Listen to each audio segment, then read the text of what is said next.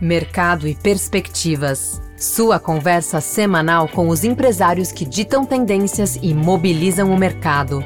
Uma produção exclusiva Fê Comércio São Paulo. Olá, bem-vindos a mais este episódio do Mercado e Perspectivas.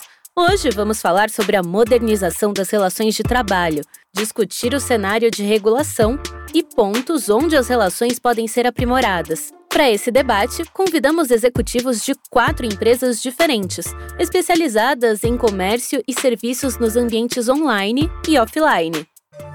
Então, assim, se o meu modelo ele é mais centrado no escritório, vale as regras do presencial. Se o meu modelo é mais centrado no remoto, vale a, regra do remoto. Ou seja, um funcionário que trabalha de casa e só vem para o escritório de vez em quando, ele não está sujeito às leis do escritório. Esse é o Tiago Alves, CEO do IWG Brasil, um grupo especializado em escritórios compartilhados, presente em mais de 120 países. Ele participa do podcast comentando a medida provisória que alterou as regras para o trabalho home office e híbrido nas empresas. Recebemos também o Fernando Boscolo, que é CEO da Privalha, o maior outlet online de moda no país.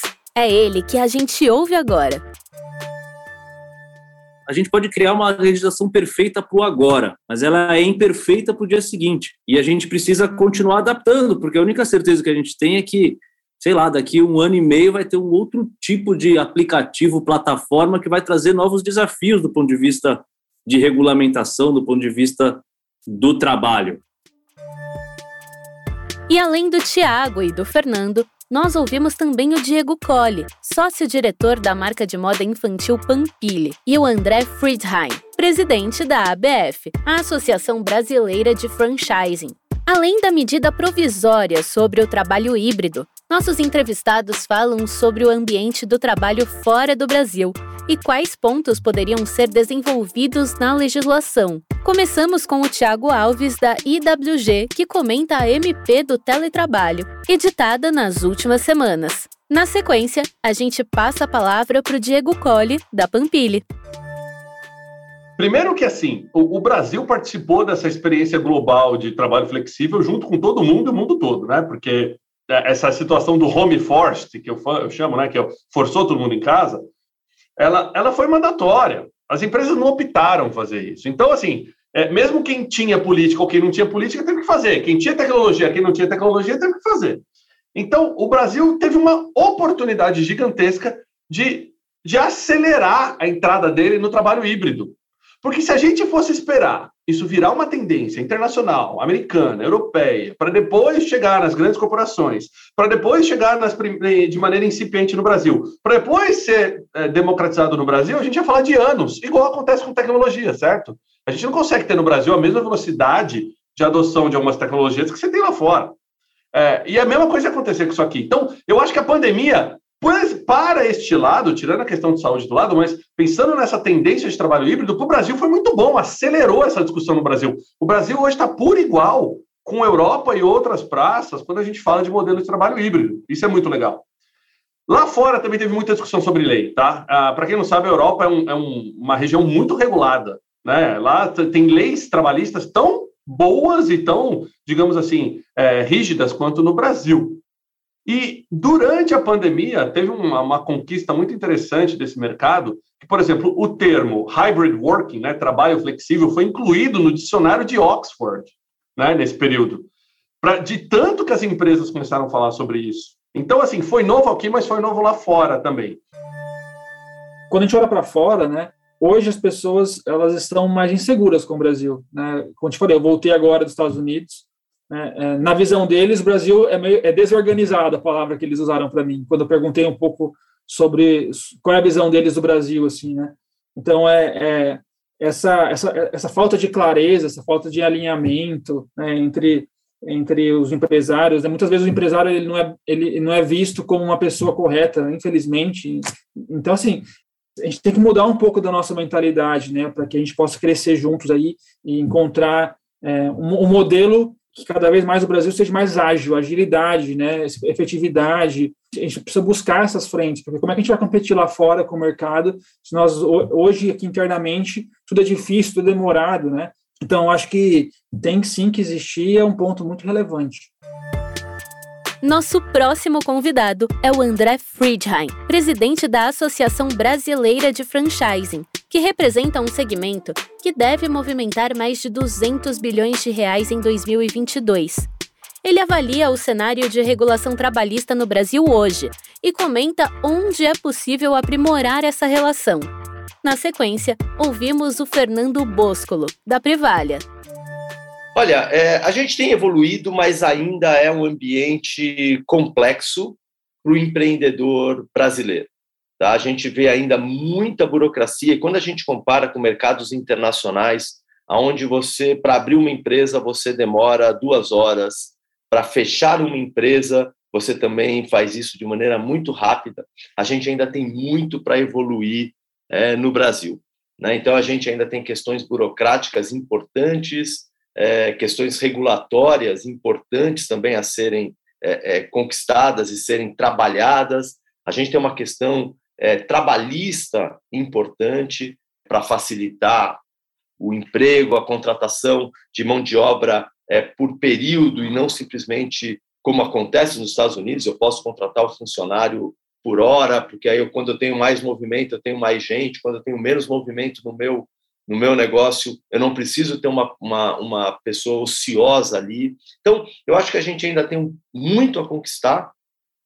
Isso também, de alguma forma, quando eu, eu converso com marcas internacionais, elas nem sempre dão preferência para o mercado brasileiro, apesar da gente já ter bastante marca internacional, ainda se eu comparar com outros países, hoje, só para você ter uma ideia, das cerca de 2.800 franqueadoras que a gente tem no mercado brasileiro atuando, nem 10% são marcas internacionais.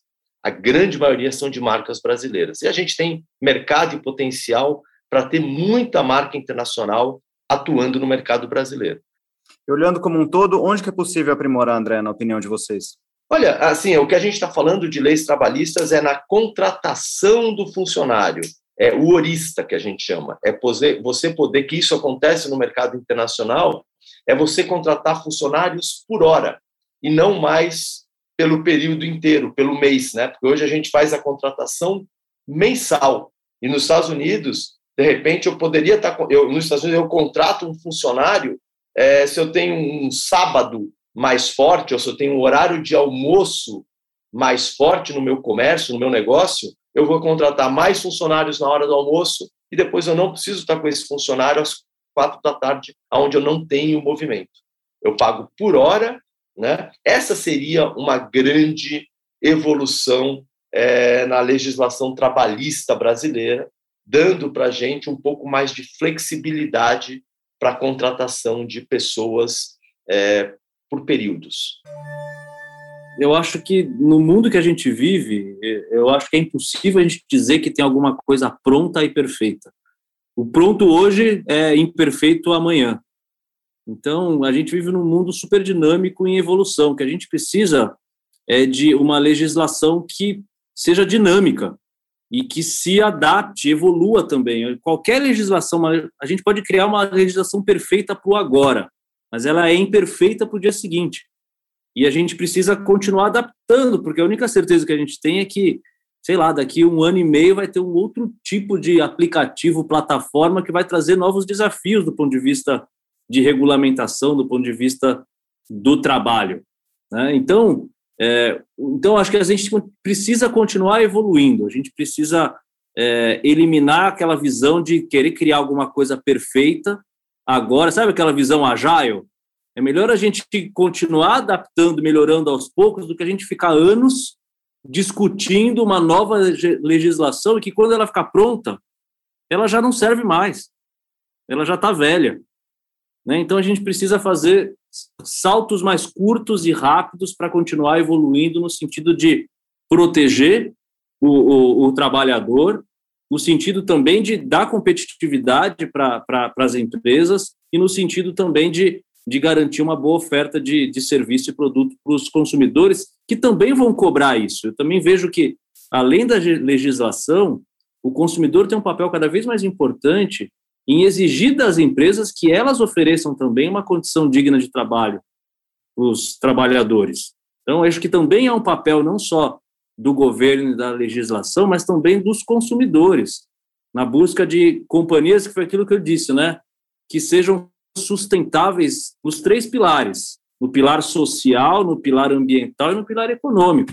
Não adianta ser só também num pilar. Você tem uma preocupação, por exemplo, ambiental muito grande, mas você não tem uma preocupação social com o seu colaborador, com aquele que presta serviço para você. Então, está capenga, né, esse tripé. Ele precisa ser equilibrado nas três dimensões, para que você, então, entregue um, um produto, um serviço completo e que vai cumprir com as exigências não só do governo, da legislação, mas também dos próprios consumidores. Já pensou frequentar o ambiente que reúne outros empresários e líderes de mercado? Um lugar de troca de ideias e de conhecimento, com ferramentas de negócios e informações exclusivas para quem empreende? Quer saber mais? Confira agora o lab.fecomércio.com.br. Encerramos com Tiago Alves, da IWG, que também fala sobre como seria possível aprimorar essas relações. Consulta uh, pública ajudaria bastante. Segundo, eu acho que tem que entrar cada vez mais a inclusão de tecnologia nas metodologias de controle de, das relações de trabalho. Né? Uh, de uma vez por todas, a gente tem que é, facilitar com que as empresas gerem emprego e que o emprego não seja algo doloso para a empresa. Não estou nem falando de carga tributária, tá? Porque esse é assunto para mais um, um podcast. Estou falando de, dessa questão de controle de mão de obra. Só quem tem que rodar uma folha de pagamento sabe, entendeu? Ah, durante a pandemia, sem brincadeira, é, o nosso pessoal de folha de pagamento ficava maluco, era uma folha, era basicamente um MBA. Toda vez que lançava uma medida provisória, porque ela era lançada, era cancelada com 48 horas, você não tinha tempo de customizar o sistema para adequar o que tinha que ser feito. Você imagina, eu que tenho uma operação grande, quase meio bilhão de reais no Brasil, mas não tenho tantos funcionários, mas imagina uma empresa que tem 20, 30, 40 mil funcionários tomar esse tipo de decisão. Então, eu acho que a insegurança jurídica é um ponto muito importante com relação a essa a, a tudo que está sendo aprovado aqui. Eu acho que o que tem que ser aprovado tem que ser aprovado de maneira firme, consistente, com essa consulta na base, mas transmitir essa segurança jurídica para as empresas, de que eu estou implementando algo que não vai mudar daqui seis meses. Esse foi o Mercado e Perspectivas especial sobre modernização do trabalho, que reuniu executivos da Privalha, Pampilha, Associação Brasileira de Franchising e IWG. Eu sou a Thaís Lenk. A entrevista e o roteiro desse episódio são de Fernando Saco e a edição do estúdio Johnny Days. Esse foi o Mercado e Perspectivas. Obrigada pela sua companhia e até a próxima.